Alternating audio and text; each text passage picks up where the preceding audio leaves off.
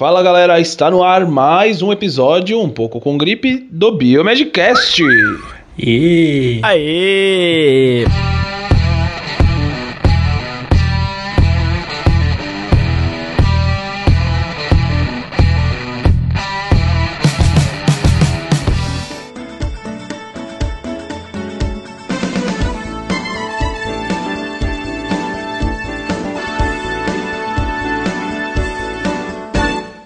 Mais uma vez aqui. É isso aí, que saudade de vocês, cara. Quanto tempo? Saudade, quanto tempo? 10 anos, eu acho.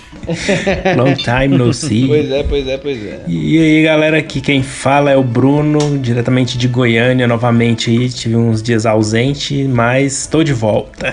Fala galera, aqui quem fala é o Luiz, falando diretamente de São Leopoldo e tá friozinho hoje aqui, tá tão gostoso, né? Aproveitei hoje esse frio para dar uma adiantada no meu TCC 2 e é isso aí, né? Da última vez não pude participar, que nem o Bruno, ando bastante ocupado com a faculdade, né? Imagina, formando agora tá, tá complicado, mas por amor ao Biomedcast, a biomedicina, né? E também está aqui na, na companhia dos meus queridos amigos. Estamos aqui em mais um episódio do Biomedcast para falar de uma notícia muito interessante, muito muito impactante. Vocês vão, vocês vão curtir. É, impactante mesmo. Primeiro, deixa eu me apresentar aqui. Quem tá falando é o Otávio. Hoje eu tô um pouco gripado, dá pra notar na minha voz. Desculpa aí, galera, mas enfim, a, a saúde complica, mas a gente não deixa de gravar, né? Vamos lá. E o professor Roger, que não está hoje, né? É. Pois é, ele não. Ixi, tá enrolado com as aulas dele. Coitado. Mas é isso aí, vamos, vamos deixar o Professor Roger fazendo tudo que ele tem que fazer lá pra no, no próximo episódio ele tá aí com a gente. Aí. É isso aí. Bom, galera, hoje a gente trouxe aqui um tema, né, que me... A primeira vez que eu vi, cara, eu, eu falei, nossa, né, isso acho que vai gerar muita polêmica, mas na realidade, vocês vão perceber no final, que não se trata muito bem disso, não é algo muito polêmico. A gente não, não, é, não é a ciência querendo fazer, às vezes, aqui do sistema natural das coisas, né, então... É.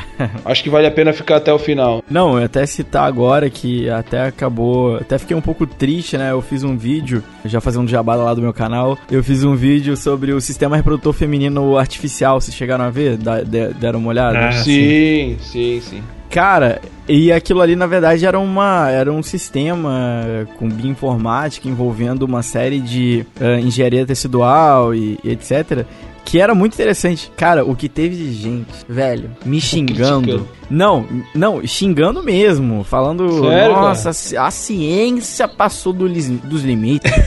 Acha que é Deus. O próximo passo é bebê de laboratório. Nossa senhora, aí citava um provérbio da Bíblia lá. Gente. Vixe, Maria. É, a gente tá, tá sujeito a isso, né? Estamos sujeitos a isso, é óbvio, mas eu acho que talvez uma das coisas mais nobres da- do ser humano é saber respeitar, da mesma forma que nós respeitamos todas as religi- religiões. Cada um tem suas crenças e tal, mas eu acho muito, eu acho muito irritante quando pessoas, digamos assim, um um cunho diferente, um, né, um ponto de vista diferente da ciência, vão lá pra cima, né, enfiar que aquilo ali é do demônio, que é do capeta, e que agora o próximo passo aí é o, sei lá, o bebê tá aí andando de, né, pipetar um bebê daqui a pouco, botou ali na, na placa de, botou na placa de Petri ali, jogou um meio de cultura, incubou, quando vê dá três, três semanas. Overnight. Incubou overnight. Incubou overnight. E aí tá lá um bebê andando no meio do laboratório. Não, gente, calma, vamos, Ai, caramba. vamos ficar mais calmos, não é bem assim, né? Às vezes é só ignorância, né? De não parar pra ler o artigo e ver como é que foi, né?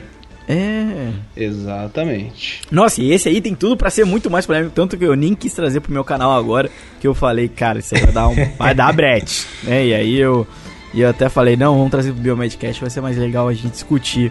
Então, o que, que a gente vai falar hoje, Otávio? Eu já, essa introdução aí, o pessoal, o pessoal já sabe, né? Mas É, o pessoal já sabe, mas vamos, vamos, não custa lembrar, né? Foi, foi desenvolvido o primeiro sistema extrauterino, né, que pode comportar aí fetos prematuros, né, que, que tem necessidades de, de atenção muito grandes, né, como a gente vê os bebês na- nas UTIs neonatais aí da vida, é, nas, dentro das incubadoras, né, sofrendo para conseguir crescer saudavelmente, e, enfim, né, e, e sair do uhum. hospital. Basicamente é isso, né? Basicamente é isso. Basicamente é isso. Os caras fizeram, velho, se for, for falar de uma maneira simples, um, um plástico, um ziplock, aquele ziplock é antigo, que cabe um cordeiro dentro. Ziplock é foda. Um ziplock. Acabou com o trabalho dos caras. Ziplock. de ziplock. Não, não, não. Né, ele é um alimento, né? A gente come.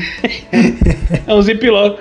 É, se, se for um ziplock, um ziplock publicado na Nature, tudo bem, né? é, é, não, é o ziplock, né? Vamos, vamos, vamos combinar. Não, agora brincadeira à parte. Né, eles fizeram uma coisa muito legal que a gente vai agora discutir. Né, então vamos repassar aí para vocês essa notícia e no final a gente dá nossas opiniões, né, e a gente discute um pouquinho sobre, sobre esse tema.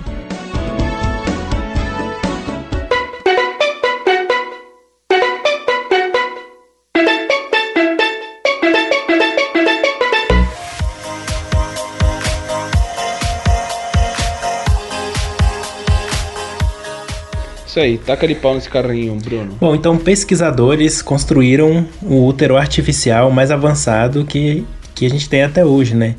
Ele é um saco, né? uma sacola preenchida com um fluido onde um cordeiro prematuro conseguiu viver até quatro semanas até nascer, né, oficialmente, entre aspas, muito interessante, né? A gente vê a foto ali de, desse experimento, a gente fica até assustado. É, quem ainda né? não, não viu, tá aqui no link. Vocês podem clicar lá, a fotinha, vocês vão ver o que a gente tá vendo agora nesse momento. É meio assustador. Eu confesso que a primeira impressão não foi muito boa, não, mas. Não foi muito legal. Depois, avaliando com calma, é extremamente interessante. Você vê que, que o bichinho ali cresceu saudável, né? Sim, sim. Aparentemente. É, aparentemente. A gente vai, a gente vai falar isso, né? Mas então, o resultado dessa pesquisa foi um, uma biobag ou biobag, como vocês querem chamar, né? Acho que é melhor biobag do que sacola.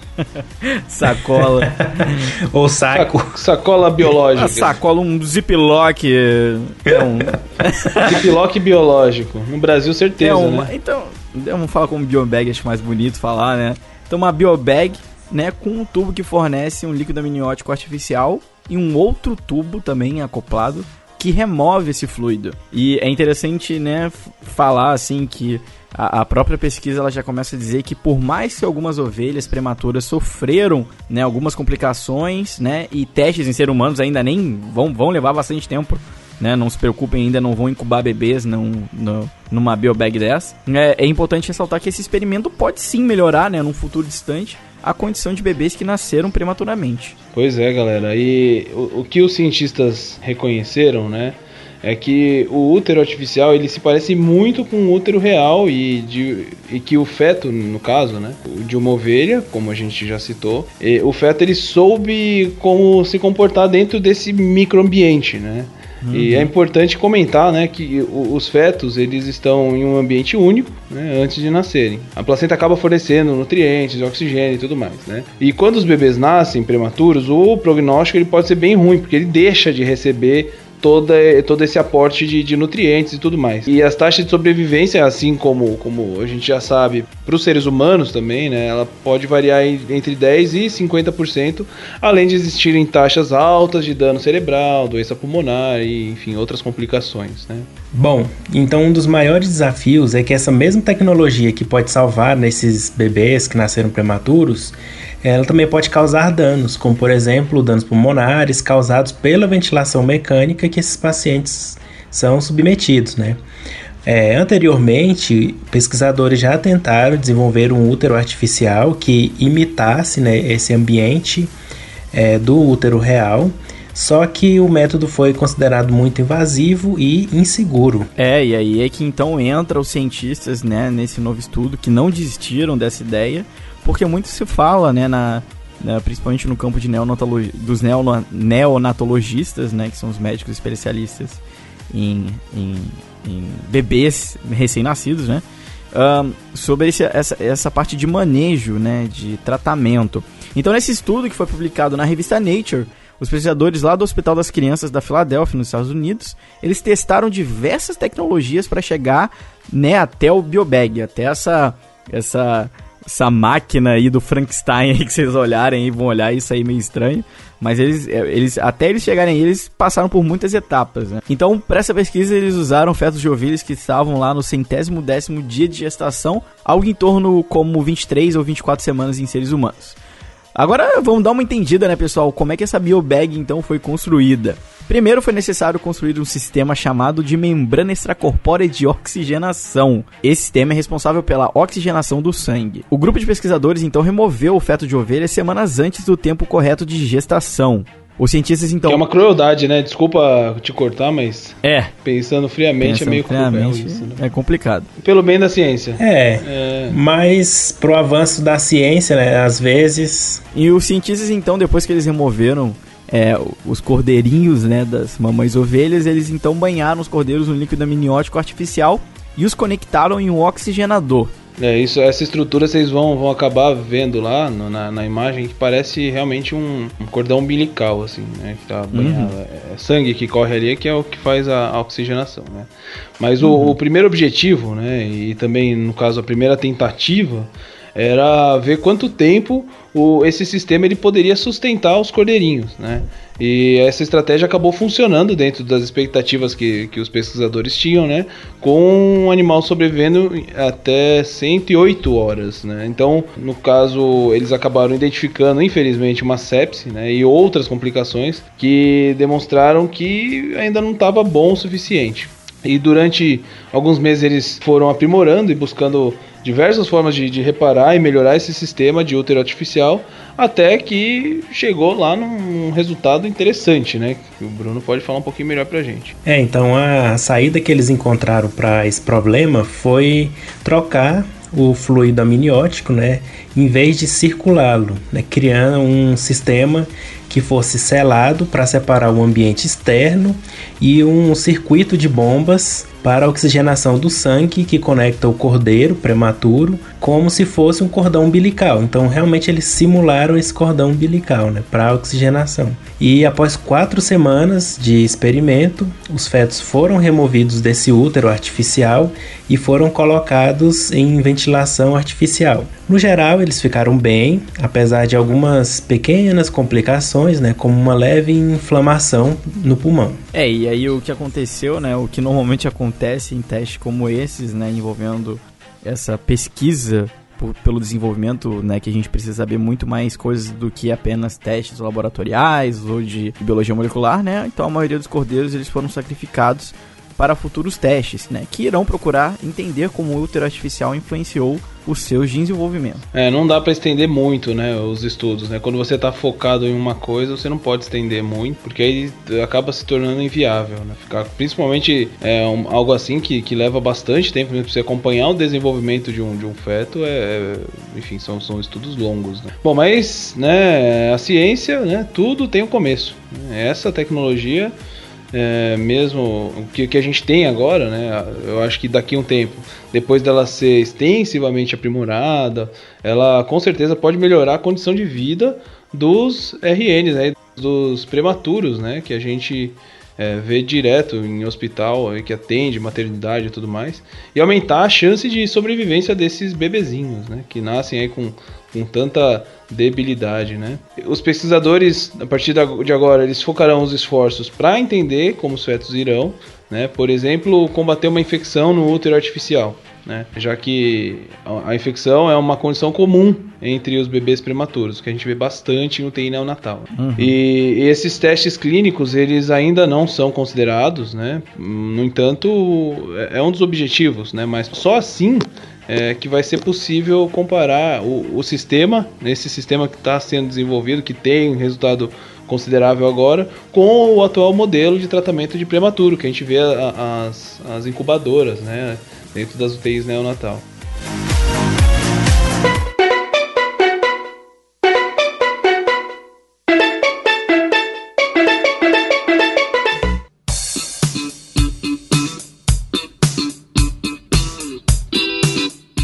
E é isso, galera. Eu acho que, sinceramente, eu, como eu disse no início, eu, eu pensava que os caras estavam querendo fazer algo assim como é, desenvolver mesmo o, o feto desde o embrião lá até o nascimento, né? E não, na verdade, o intuito aqui é, é colocar um, um, prematuro, né, em condições melhores do que uma incubadora. É meio assustador, eu confesso que eu não consigo imaginar uma criança dentro de um saco desse, né? Porém, é, porém eu confesso também é, que se fosse uma condição melhor, que melhorasse aliás, a condição daquele bebê, eu não me importaria tanto, né? Imagina assim, a, o, a, o RN lá é prematuro, né? Ou ele vai para essa biobag ou ele morre. O que que seria preferível? Possível, né? Então vamos pelo menos fazer essa tentativa, né? Claro, exatamente. Sem dúvida. E, e eu acho que uma coisa que vai ser bem importante agora a gente citar e que e é muito importante que os pesquisadores agora eles vão ter que fazer é eles realmente verem como é que vai funcionar o desenvolvimento desse prematuro dentro do biobag. Porque não é só manter longe de bactérias, você tem que ter um ambiente que seja favorável ao desenvolvimento. Como a gente sabe, a gente se desenvolve até o dia que a gente nasce. Enquanto a gente está no útero, a gente está se desenvolvendo. É óbvio que tem partes durante a gestação que a gente desenvolve mais, né? Aí do, quando vai chegando pro final, a gente já não está desenvolvendo com tanto aceleração como a gente estava, né? Criando cérebro, tudo isso, né? Bem como era no início. Mas até a gente nascer é o tempo que a gente está se desenvolvendo. Então acho que, acho que agora vai ficar bem, vai ser bem importante para os pesquisadores realmente verem como até eles sacrificaram esses cordeiros agora, para eles verem como é que foi então o desenvolvimento, por exemplo, dos órgãos internos, como é que ficou a parte de desenvolvimento cerebral, que é extremamente importante, né?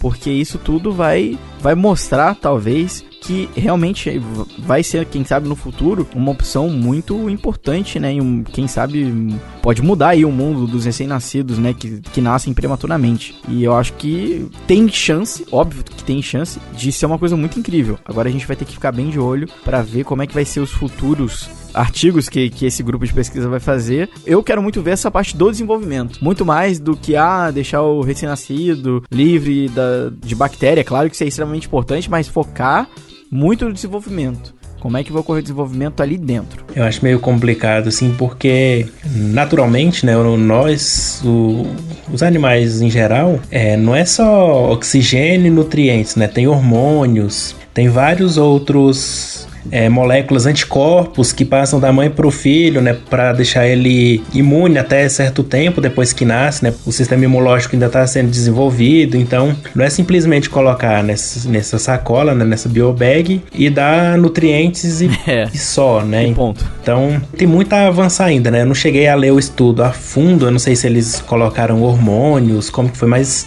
deve ter colocado, né? Para crescer e desenvolver, deve ter, né? É isso que eu ia falar. Uma coisa que não ficou muito clara para mim quando eu tava lendo o estudo foi principalmente na parte dos nutrientes necessários, porque eles falavam nutrientes, mas ali quando eu ia ler, ah, por exemplo, tá, nutrientes de, de quê? Qual, qual era o nutriente? E acabava que não, não falava muito sobre isso. Só falava que estava sendo. que estava num líquido amniótico artificial é, que contém eletrólitos, tudo isso aí tá ali, ele, ele até descreve, mas foi como o Bruno disse, né? Isso é um, é, realmente era um ponto a se considerar, né? É muito importante isso. Outra coisa, assim, que eu queria é, apontar, tipo, por exemplo, quem tá escutando ou quem leu esse artigo, essa notícia, pensa assim, né? Ah, tá, mas isso aí foi feito num animal, né? O que, que isso tem a ver com o ser humano? Vai ver que o pessoal mais da, sei lá, zootecnia, medicina veterinária, que tá interessado nisso, né? Só porque o que, que a gente pode tirar desse artigo não é o modelo animal que foi usado, né? Mas sim todo esse aparato, esse sistema que foi criado para manter ele vivo. Então, assim, o foco do artigo é mais no que eles desenvolveram, né? Não não tanto assim no, no modelo animal. Então, a partir daí, agora outros pesquisadores vão usar outros modelos animais para ver se o mesmo acontece, né? Uhum. Mas é bonitinho ver o carneirinho, ele fica até pel, é, peludinho, né, dentro do uhum. biobag. é, eu fico com um pouco de dó, mas é a ciência, meus caros. É, não, tudo com base na ética. Com base na ética, com certeza. Não, é tudo, é tudo na ética, com certeza. Sim, sim.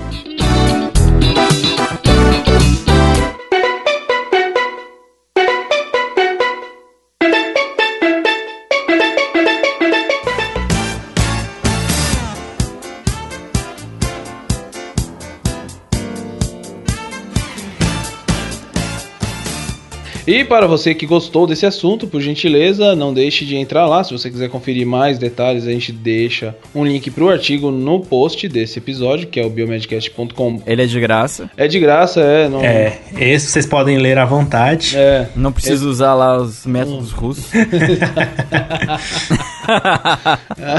Cara, tem um que eu não consegui através do método russo, Luiz. Eu te mandei lá, fiz um desafio pros meninos, não consegui. Mas enfim, Ah, é. mas é, se você gostou, a gente vai deixar disponível lá, né? Claro, o link pra esse artigo. Uhum. É, e, assim, é um artigo da Nature, né? Então tem relevância, não, não é besteira que a gente tá falando É. aqui, não é nada é, sem, sem fundamento, né?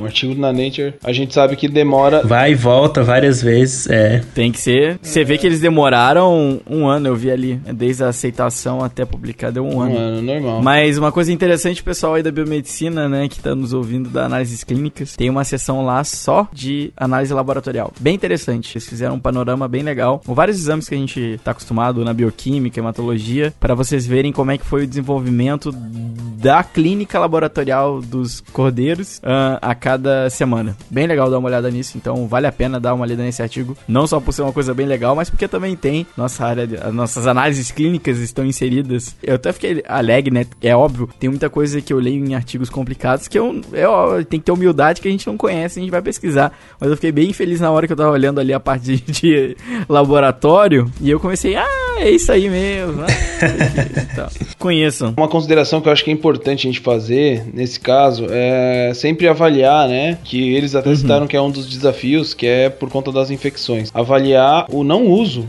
né? De antimicrobianos, né? Porque daqui a uns tempos, inclusive eu acredito que quando esse modelo, e se ele se tornar um modelo clínico, é, utilizado em humanos, em seres humanos, com certeza o número de bactérias hum, pan-resistentes já vai estar muito maior, né? E se você conseguir criar um modelo que você consiga evitar o uso de antimicrobiano e o, a infecção, é o que vai realmente fazer a diferença para esses Claro. estudos, né? É, além, além de todo o resto, né? Todo o resto, você- os nutrientes que você tem que fornecer, mas evitar o uso de antimicrobiano acho que é essencial também para esse modelo, né? Com certeza. Interessante. Isso aí. É interessante também a gente falar aqui no link pro artigo, você tem lá o abstract, tem tudo, né? Enfim, contando sobre o estudo. E não, tem uma, uma barrinha ali lateral, né? Se você quiser ver com mais detalhes a imagem, você clica em figures, né? Figuras ali e você tem a possibilidade de ver ela em full size, em tamanho grande, né? Dá pra você ver com bastante detalhe ali os bezerrinhos, né? E, e dá, pra, dá pra entender assim. Eu, eu tive a impressão de que o líquido amniótico era mínimo ali, né? Eu tive essa impressão.